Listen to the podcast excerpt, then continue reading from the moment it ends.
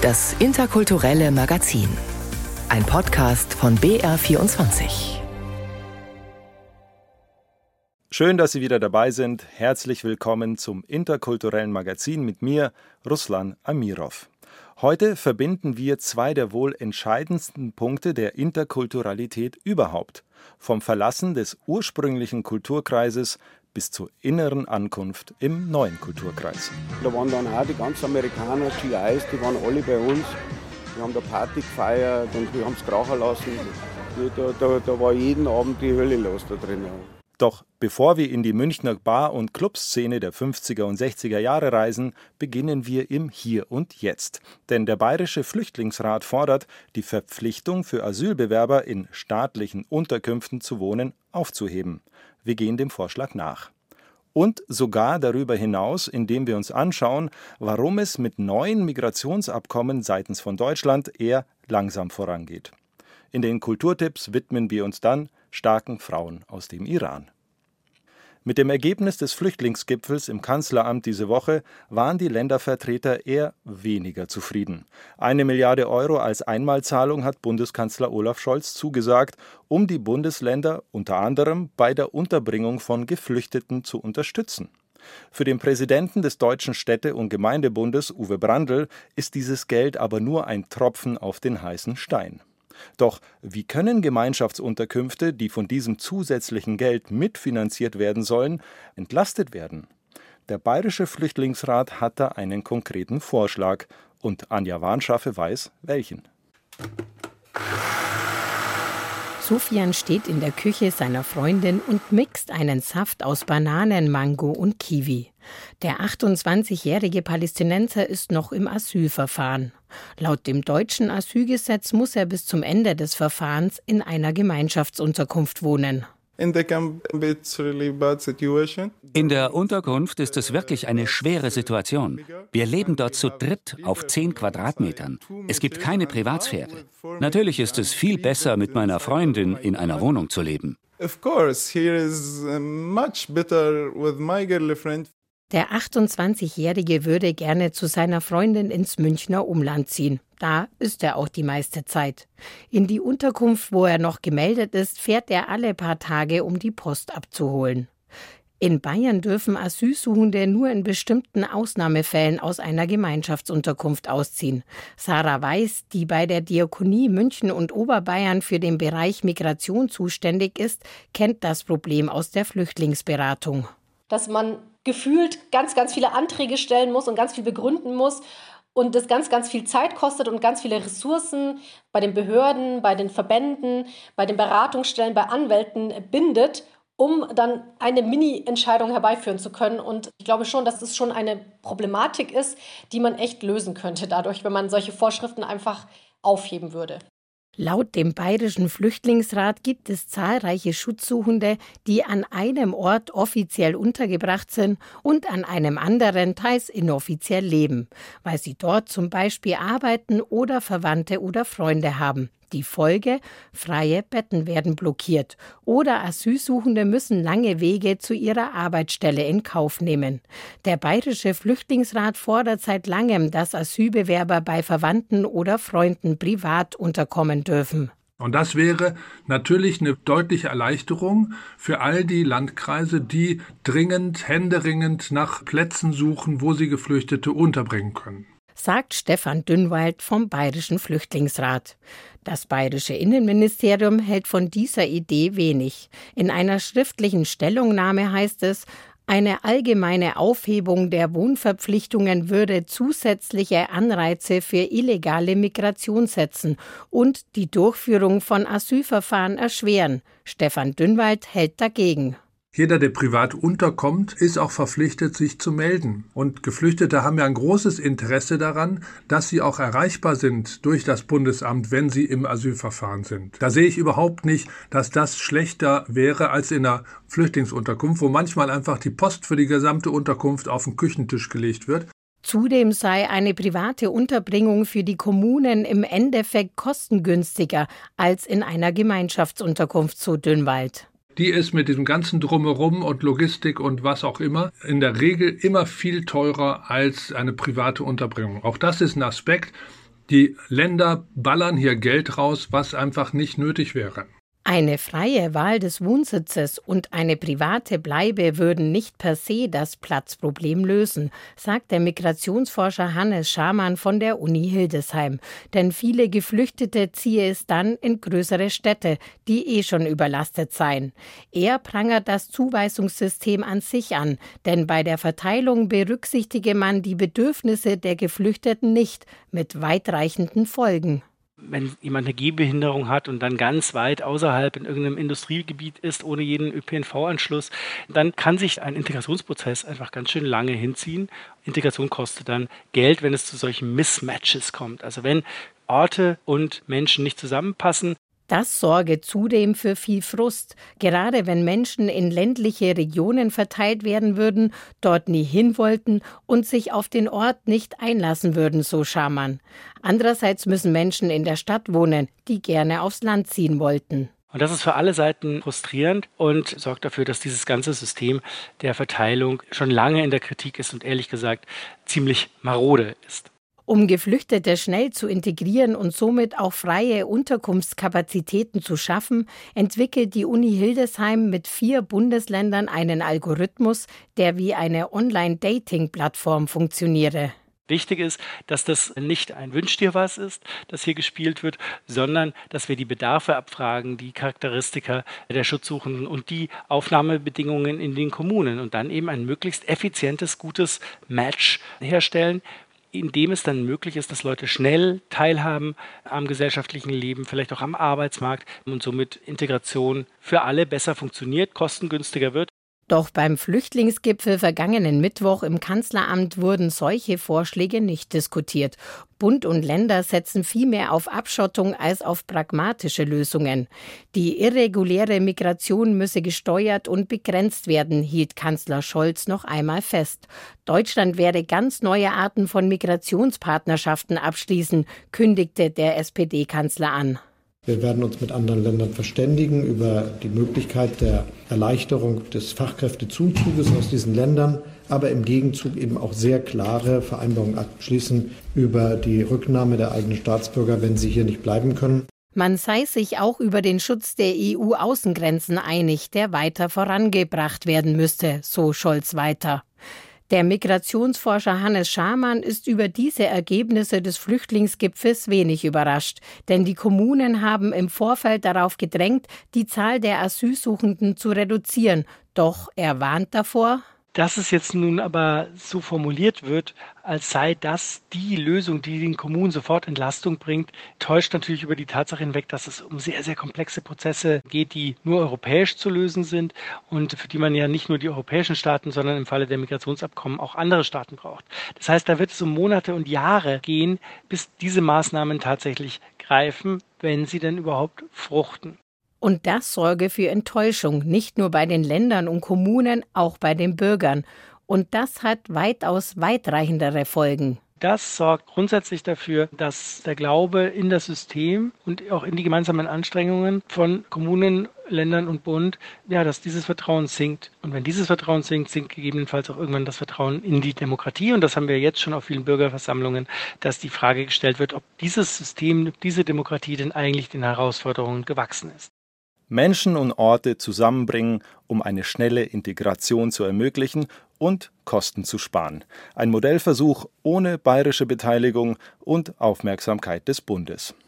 Doch welche Menschen in Deutschland denn überhaupt mal die Chance haben werden, an ihren passenden Ort zu kommen, das ist noch überhaupt nicht klar.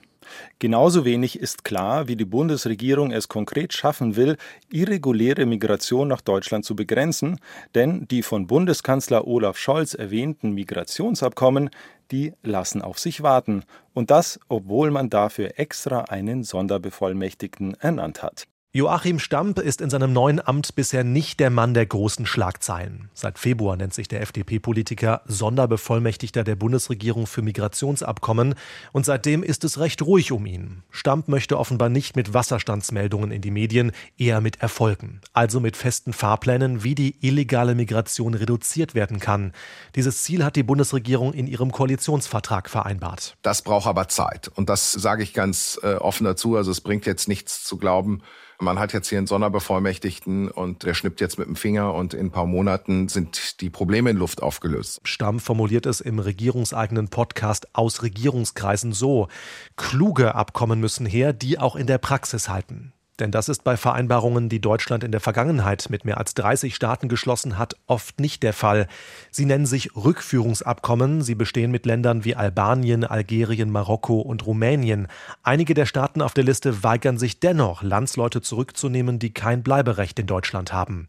Die Länder hätten keinen Nutzen von diesen Abkommen, sagt Stamp. Sie bräuchten Anreize mitzuspielen. Zum Beispiel legale Arbeitsmigrationsmöglichkeiten, Erleichterungen bei der Visavergabe. Schlägt der Migrationsforscher Gerald Knaus im ZDF vor. Vielleicht sogar die Aussicht auf Visaliberalisierung, wenn diese Länder die Menschenrechte und andere Bedingungen erfüllen. Und solche Versprechen führen dann dazu, dass die Politik in diesen Ländern, und das sehen wir am Balkan, das sehen wir anderswo, ein Interesse haben, Versprechen auch einzuhalten. An solchen wasserdichten Abkommen, die nicht nur auf Rückführungen setzen, arbeitet der Sonderbevollmächtigte Stamp. Verhandlungen laufen zum Beispiel mit Usbekistan. Anfang des Monats ist eine Absichtserklärung unterzeichnet worden. Weitere Migrationsabkommen wären mit Staaten in Afrika denkbar. Tausende Menschen von dort leben in Deutschland, erklärt Stamp im Regierungspodcast. Viele beziehen hier Sozialleistungen. Mit einem Teil dieses Gelds wiederum unterstützen sie ihre Familien in der Heimat. Viele Länder sind darauf angewiesen, dass sie eine starke Community beispielsweise in Deutschland oder auch sonst in Europa haben, die hier Geld verdienen und dann entsprechend Gelder rücküberweisen in die Länder. Und sei es auch nur ein bisschen von dem, was sie hier als Sozialtransfers bekommen. Ähnliches beobachtet der FDP-Politiker bei Migranten aus Osteuropa. Menschen aus Georgien oder der Republik Moldau kommen nach Deutschland, stellen hier einen Asylantrag, der in 99 Prozent der Fälle abgelehnt wird. Sie können gegen diesen Entscheid klagen, was oft Jahre dauert, weil die Verwaltungsgerichte überlastet sind. In dieser Zeit bekommen die Menschen in Deutschland Sozialleistungen. Und das ist bei niedrigen Löhnen in den Ländern für manche attraktiv. Stamp will Georgien und Moldau daher als sichere Herkunftsländer einstufen. Deutschland dürfte damit als Ziel für Migranten von dort uninteressanter werden. Dann müssten sie genau diesen Rechtsweg, also die Klage gegen die Ablehnung, aus dem Heimatland bestreiten. Und das heißt, dann wäre der ganze Anreiz, in ein langes Verfahren zu gehen, wäre dann weg, sondern dann wäre nach wenigen Wochen schon die Rückkehr nach Georgien oder in die Republik Moldau. Und dafür würde es sich nicht lohnen, einen Asylantrag zu stellen. Beide Länder sind nach Stamms Worten zu solchen Migrationspartnerschaften bereit. Würden sie besiegelt, könnte die illegale Migration nach Deutschland um etwa 10 Prozent sinken, rechnet Stamm vor. Denn diesen Anteil haben im vergangenen Jahr abgelehnte Asylanträge aus Georgien und Moldau ausgemacht. Weniger Migration durch mehr Migrationsabkommen, so der Plan der Bundesregierung. Das war ein Beitrag von Oliver Neuroth. Wie Migration, wenn auch in diesem Fall vollkommen gegen den eigenen Willen, auch enden kann, sieht man aktuell in der Galerie Einwand im Münchner Stadtmuseum. Dort hat die Künstlerin Yara Haskiel ihrem Großvater und ihrem Vater eine Installation gewidmet, aus Respekt und der Verpflichtung, etwas zurückzugeben, wie sie sagt. We can never fly first class oder die Geschichte eines staatenlosen jüdischen Griechen und wie er das Nachkriegsmünchen prägte. Ich sage ja, wir haben da nie drüber geredet. Das Thema war immer tabu. Was hat mich das interessiert, was da vor 25 Jahren in KZs passiert ist? Okay, das war halt so. Das war nicht mein Problem. Sagt Gabriel Haskell im Film Zakalos Blues über seinen Vater Samuel, der als einziger seiner Familie den Holocaust überlebt hat. Der Film ist Teil einer künstlerischen Installation, in der Samuels Enkelin Yara Haskell die Familiengeschichte aufarbeitet und zwar aus der Perspektive der zweiten und dritten Generation, die nach der Shoah in Deutschland geboren und aufgewachsen ist. So kam der Film auch zu seinem Namen, sagt Yara Haskell. Also Zakalos Blues hat sozusagen eine mehrdeutige Konnotation und spielt natürlich auch auf die Rembetiko-Kultur an, also den griechischen Blues. Und für mich hat es auch die Bedeutung des Blueses der zweiten und dritten Generation von meinem Vater und mir. Der Film macht viel Unausgesprochenes sichtbar.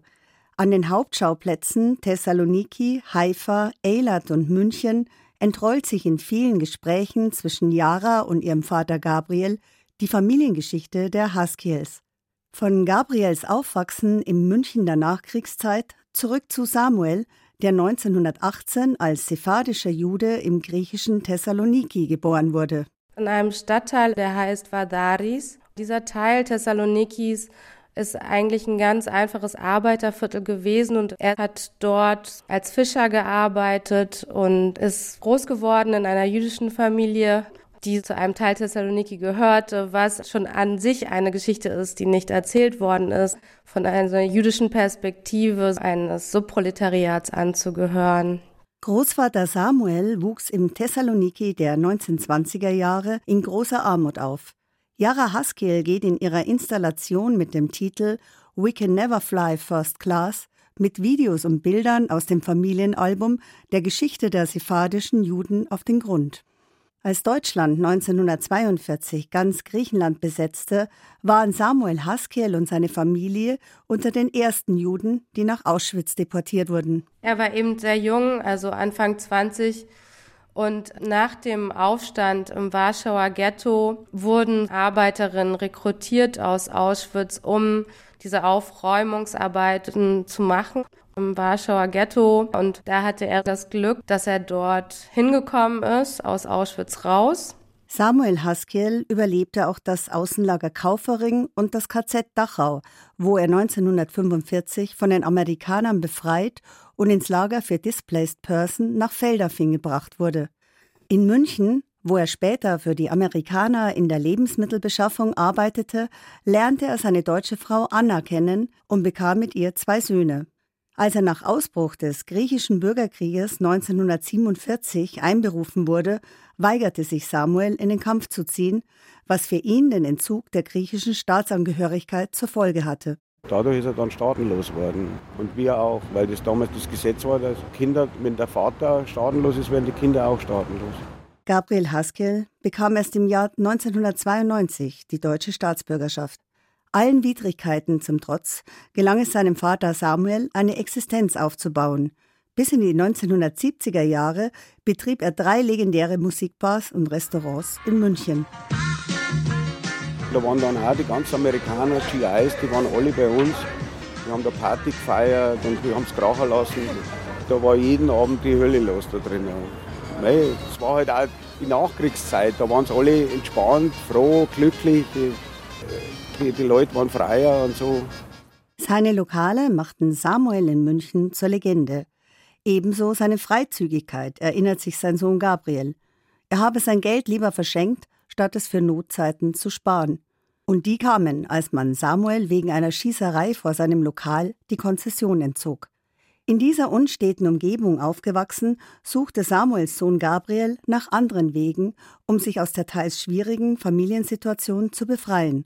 Von Yoga über die spirituelle Meditation bis hin zum Leben in einem israelischen Kibbutz habe ihr Vater alles ausprobiert, sagt Yara Haskell um am Ende doch nach München zurückzukehren, wo er bis heute als Taxifahrer arbeitet. Mein Vater ist quasi in den Wirtschaften aufgewachsen. Das sieht man auch auf diesen vielen Fotos und auch die vielen Reisen in den 50er und 60er Jahren zurück nach Thessaloniki immer wieder. Und mein Vater hat als Teekaufmann gearbeitet, sehr oft nach Indien gereist, hat dort Waren mitgebracht, hat sehr viel Musik gemacht, macht auch immer noch Musik, spielt in der Band bis heute.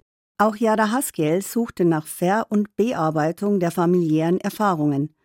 Sie fand sie in der künstlerischen Auseinandersetzung. Mit ihrem imaginären filmischen Familientagebuch versucht sie wichtige Fragen zu beantworten. Wie wirken sich traumatische Erfahrungen in einer Familie über die Generationen hinaus? Und vor allem, wie kann man davon erzählen, ohne die immer wieder gleichen Opferrollen zu schaffen. Für mich hat das sozusagen etwas mit einem Zurückgeben und einem Respekt an die Geschichte meiner Familie zu tun, die sozusagen in einem klassischen Erinnerungsdiskurs nicht vorkommt, vor allem was die Klassenverhältnisse betreffen. Und es ist auch ein Geschenk für meinen Vater, für meinen Großvater, weil es sehr wichtige Momente im Nachkriegsdeutschland waren, die verdient haben, gehört und gesehen zu werden.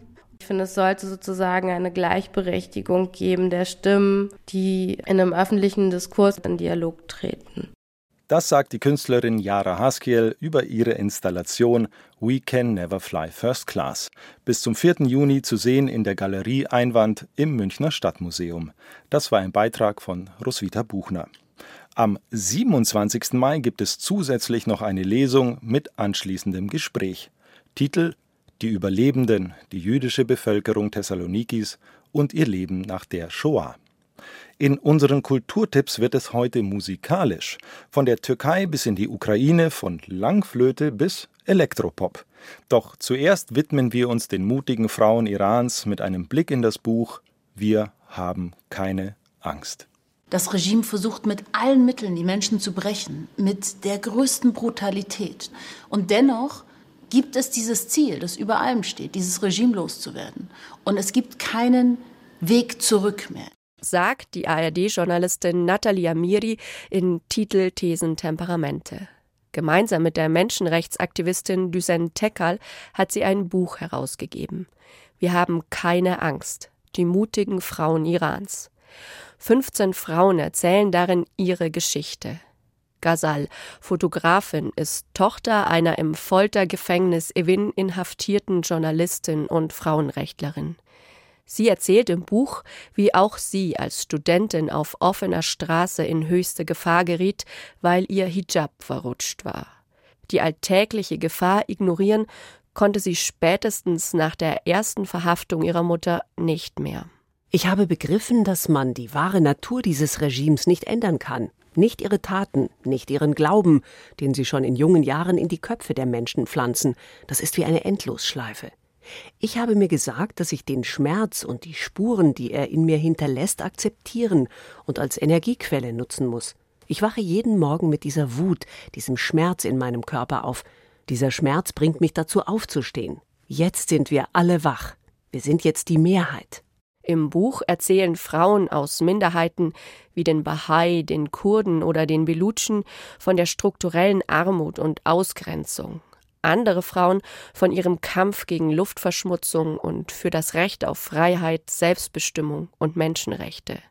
Düsen Tekal. Die neue Dimension ist, dass die Menschen plötzlich sichtbar werden und dass sie, und das merkt man auch in dem Buch, etwas gefunden haben, was größer ist als ihre Angst. Und das ist die Überzeugung, für ihre eigene Überzeugung auch zu sterben, wenn das sein muss.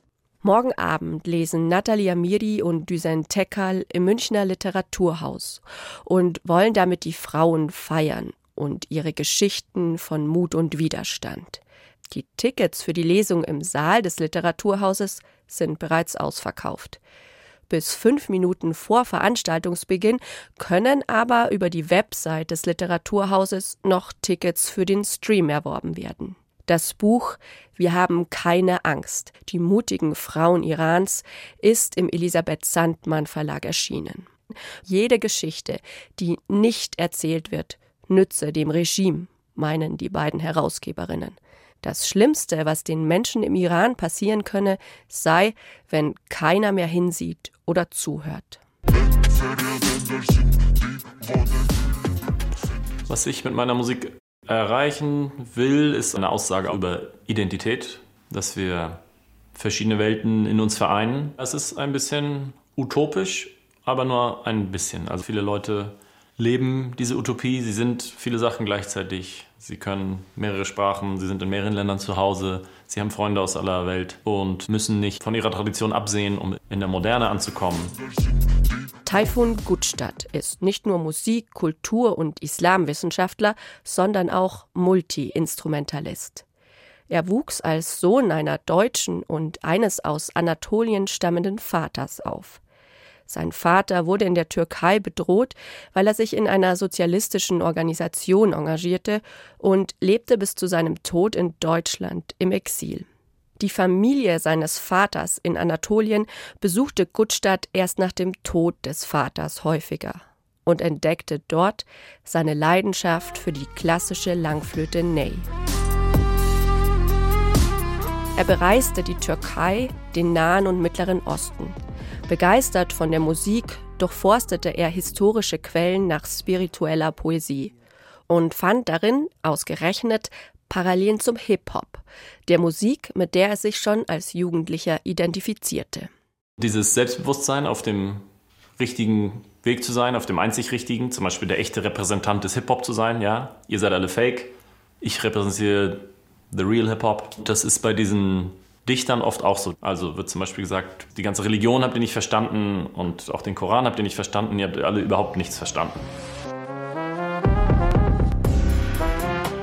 Spirituelle Poesie über Hip-Hop-Beats und Instrumenten wie der Ney, die Utopie eines Musikers und Wissenschaftlers. Taifun Gutstads Debütalbum Tarabsade kann man über seine Website bestellen oder auf Spotify hören. Elektropop aus der Ukraine gibt es beim Ostandas Festival in Nürnberg zu hören. Die Band Gurt O, also Gruppe O aus Kiew, wird am Samstag ab 19.30 Uhr in der Kulturwerkstatt auf AEG auf der Bühne stehen. Das Ostanders Festival baut seit 2005 transkulturelle Brücken zwischen Nürnberg und Osteuropa und stellt auf seinen Bühnen zeitgenössische Kunst und Musik vor, mit einem Anspruch auf Experiment und Innovation. Im Jahr 2023 steht das Festival unter dem Motto Human Machine. Von 17. bis 20. Mai werden Malerei, audiovisuelle Kunst und Filme aus Osteuropa gezeigt. Für Kinder gibt es einen Zirkusworkshop. Ein weiteres musikalisches Highlight, das neu gegründete Duo Sveta Ben und Galia Shikis, zwei Künstlerinnen aus Belarus, die in Berlin leben. Sie verweben Poesie und Sounddesign zu einer emotionalen Mischung von, wie sie sagen, hoffnungsloser Verzweiflung bis hin zu verzweifelter Hoffnung. Das Festivalticket für alle vier Tage des Ostanders Festivals in Nürnberg kostet 20 Euro.